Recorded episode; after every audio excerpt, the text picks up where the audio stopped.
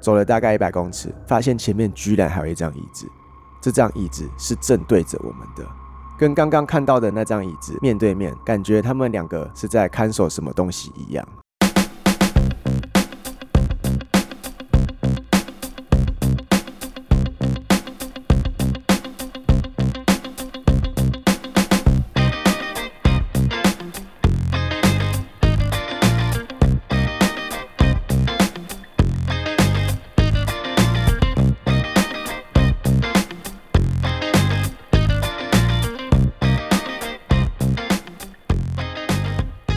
大家好！你现在收听的是后山里人，我是教练阿贤。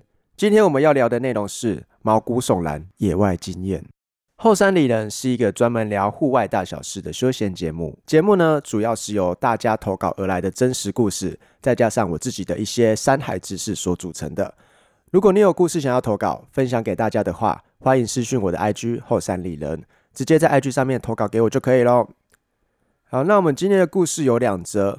分别在讲述山里面的废墟和在西边野营时发生的灵异故事，我觉得内容都蛮精彩的。那我自己不知道是因为八字比较重还是怎样，比较不容易感受到另外一个世界的存在，但是我却时常遇到蛮多无法解释的事情。如果说要问我会不会怕的话，我自己倒是觉得没有做什么亏心事的话是还好。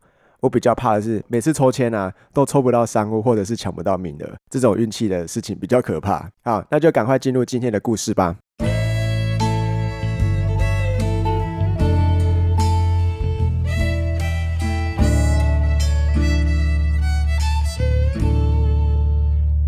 今天第一则故事的投稿人是冠宇，故事的内容主要在讲述他到山上的一处废墟发生的事情。那现在是冠宇视角开始讲故事喽。有一天晚上，我去花莲的七七高地，我想要去看曼苗，看现在是不是到曼苗的季节了。我在前往七七高地的路上，我遇到一件很可怕的事情。七七高地是海岸山脉最北端的一个废弃军事基地，海拔有七十七公尺高，所以才叫做七七高地。那里很漂亮，白天去的时候可以看到太平洋和对面的中央山脉，晚上去的时候可以看到整个花莲市的夜景。我个人认为呢，是花莲一个看夜景很棒的地方。那天我就在往七七高地的路上，路径上的左手边有一条小路，会通到一个废弃碉堡里面。我那时候就很无聊啊，想说进去看看有没有蝙蝠之类的东西。那一转进去，就会看到一个斜斜的老旧木板。这个木板有点像是这个基地的入口，一种楼梯的概念，高度差不多有一米高。然后我就踩着这个木板往下走。伴随着木板发出的老旧声响，我走进了一个基地里面。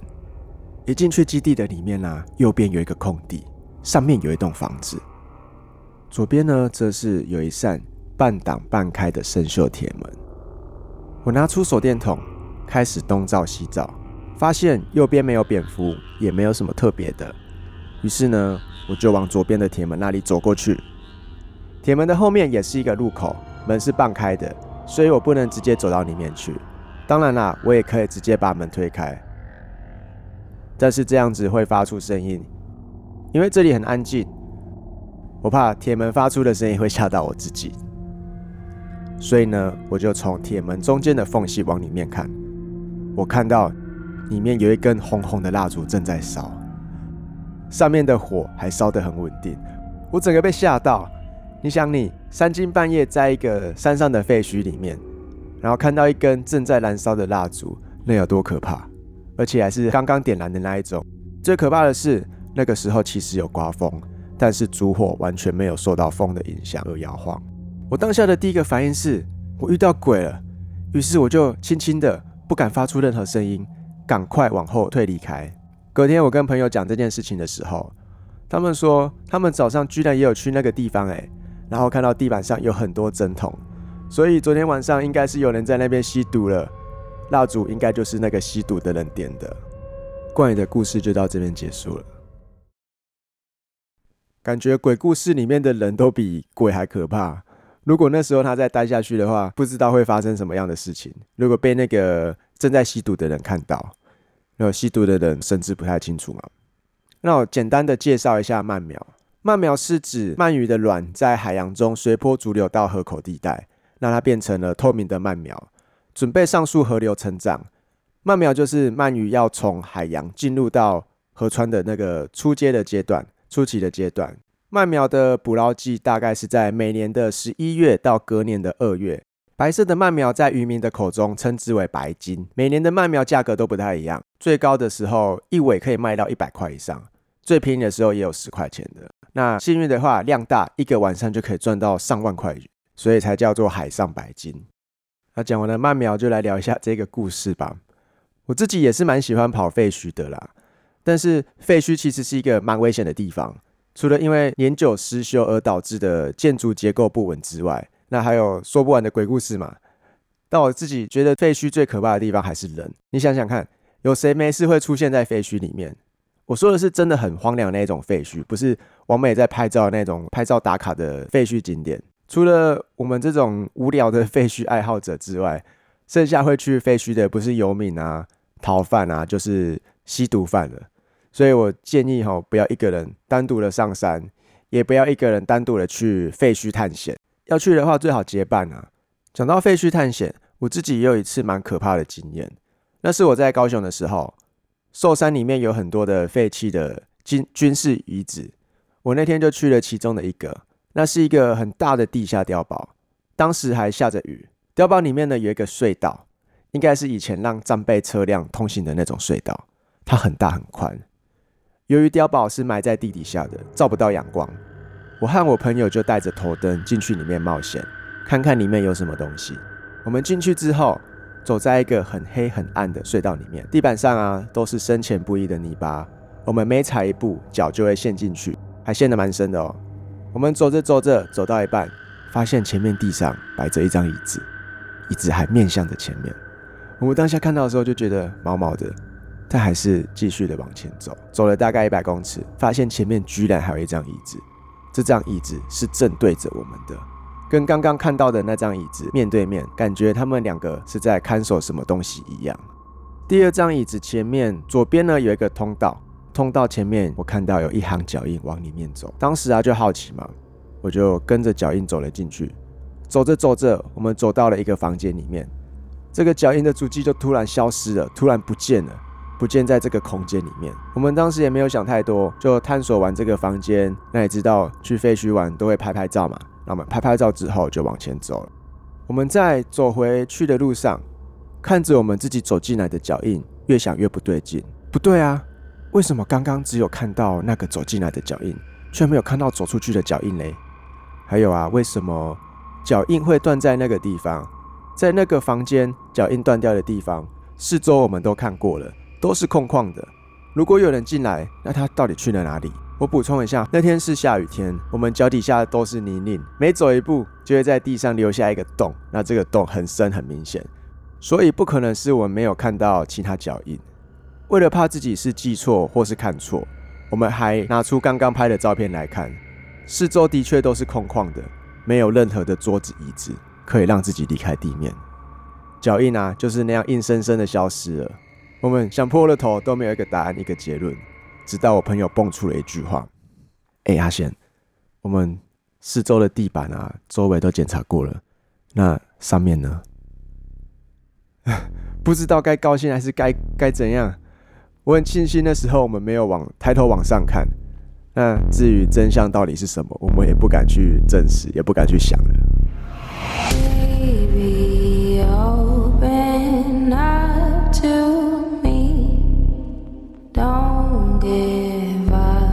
So easily. Open up your eyes and see there's more to our story. Baby, open up to me. Don't give up so easily.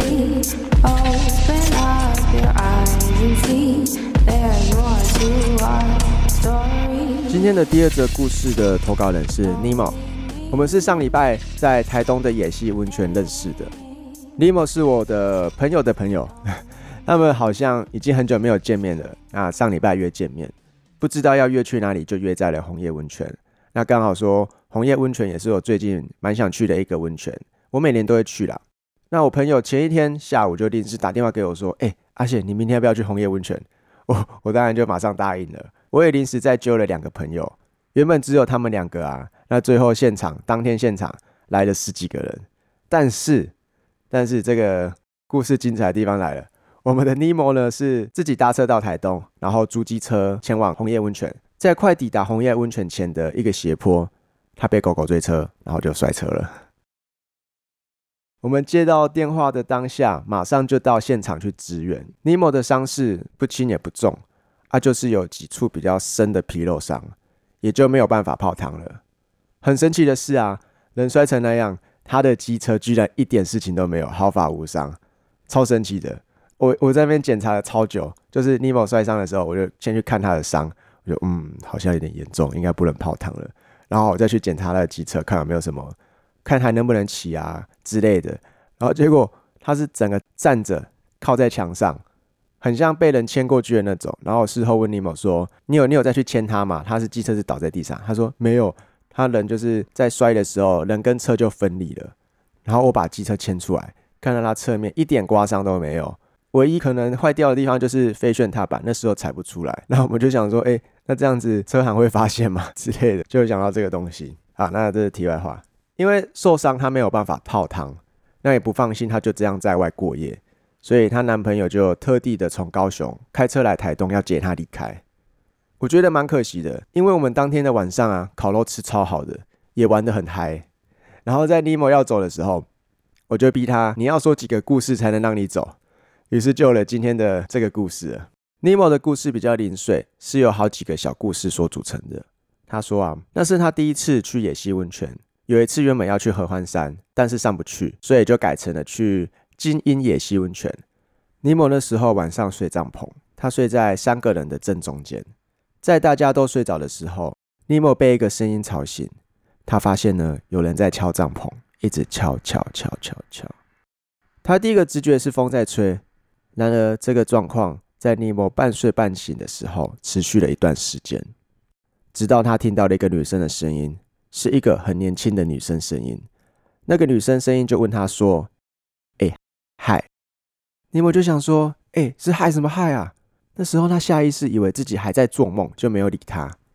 结果那个女生又接着问说：“哎，那这里好玩吗？”听到这句话的时候，尼莫就完全醒来了，也有一点生气，但他还是没有理他。他感觉是想要跟他聊天，问他说。这边泡温泉应该很舒服吧？听到这里，尼莫就完全不想睡了，把睡在他旁边的朋友摇醒。但是他们怎么都摇不醒，完全呈现一个睡死的状态。尼莫就回他说：“你这样跟我讲话，我就觉得不好玩了，我会怕。”然后那个女生的声音就不见了。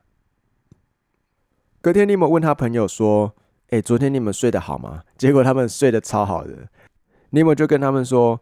昨天半夜有人在跟我聊天呢，你们居然还睡得那么熟。补充一下，尼莫是感应得到另外一个世界的朋友，那他朋友也知道说这个状况。当下呢，他跟尼莫跟他朋友说的时候，说半夜有人在跟他聊天，那他朋友应该都知道那是什么东西在跟他聊天的。这时候我们就是一起在聊天嘛，那旁边一起在烤肉的朋友就问他说：“哎，那尼莫你有看过看过吗？”尼莫就说：“有啊，我看到的时候一般都是黑色的雾。如果是好的、是友善的话，那个雾就会是彩色的。像是有一次我去哈游西的时候，遇到哈游西当地的灵，那个灵就是在管哈游西的守护灵。他全身上下都是绿色的，身上穿着很像一个很长很长的长裙，样貌是女生，但是没有脸。他那时候是很开心的出现，然后。”那时候，尼莫有一个朋友啊，是可以跟他沟通的，但是那时候尼莫还不行。那个林就跟那个朋友说：“哎，欢迎你们来玩啊，开心的玩，享受这边的风景，这样子。”然后那个林就走了，感觉是一个在就是跟他们欢迎啊，然后打个招呼而已。还有一次啊，尼莫去海神宫的时候的海神瀑布，那遇到一只白鹭鸶，那只白鹭鸶很高很大只，他没有看过。他没有看过，说：“哎，怎么有那么大只的白鹭鸶？”那一次的经验是所有的人都有看到。然后那只白鹭鸶啊，就跟着尼莫他们一直往回走。海神瀑布很长，他就从头跟尼莫他们走到出口。是怎么样的跟法嘞？就是说尼莫在走的时候，白鹭鸶会在那边等他们。那等他们追上白鹭鸶的时候，白鹭鸶又往前飞了五十公尺，在那边停下来等他们，又回头看着他们，就是在等他们的意思。然后就这样子，直到他们走回了停车场才离开。感觉感觉像是在护送他们了。然后我们当下听的人就觉得哦，好神奇哦，而且很棒诶。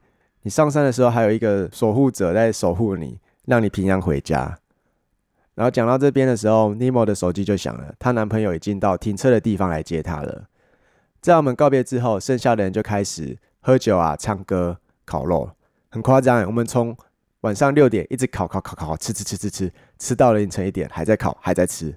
好像我们吃到了一点半吧，才开始泡温泉，泡了半个小时，我们又继续吃，然后再稍微整理一下，就准备要睡觉了。就在我们准备要睡的时候，远方突然有一道白光往我们这个营地的方向照了过来。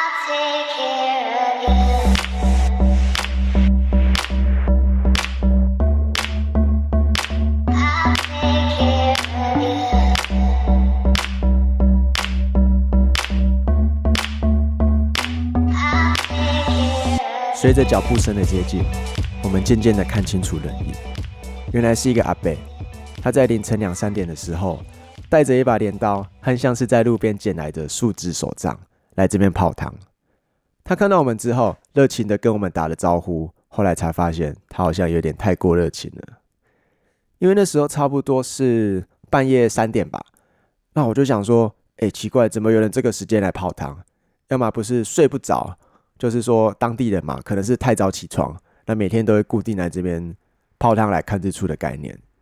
我们那时候都喝得很醉了，其他人都是在睡帐篷，只有我和另外一个朋友睡在天幕下。为什么我们会睡在天幕下嘞？是因为我们比较早到，因为我比较早到，那其他人好像也没有也没有太多的露营经验，那我就开始搭天幕，我就想说，哎。十个人，我这张天幕好像不够用哦。我也把我的地布啊，就什么能用的东西都搭起来了。那时候刚搭完的时候在下雨，然后下的雨还蛮大的。然后在下雨的过程中，他们刚好来了。然后来的时候是差不多五六点，天黑了，我就想说先吃饭。那其他人我就去生火嘛，然后其他人就开始在搭帐篷。火生完了，他们也搭完帐篷了。我就想说，呃，我的布啊，然后大家的装备都放在天幕里面。我想说，嗯。这样，我搭帐篷的话，应该是搭在天幕里面。那大家装备在那边，也也还没有移。那我就想说，大家吃完饭、泡完汤，那舒服一点，我再来搭帐篷就好了。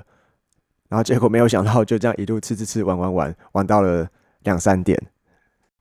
玩到两三点都满足了，已经心甘情愿的要去睡觉。然后我就想说，再过没多久就要天亮了。我这时候拿帐篷出来，明天又要收，而且收了之后。早上又有那个又会反潮，那我回去又要晒帐篷，觉得很麻烦，而且又喝了很醉了，就干脆直接睡在天幕上，倒头就睡，一下子应该就白天了。然后没有想到这个决定让我很后悔，为什么嘞？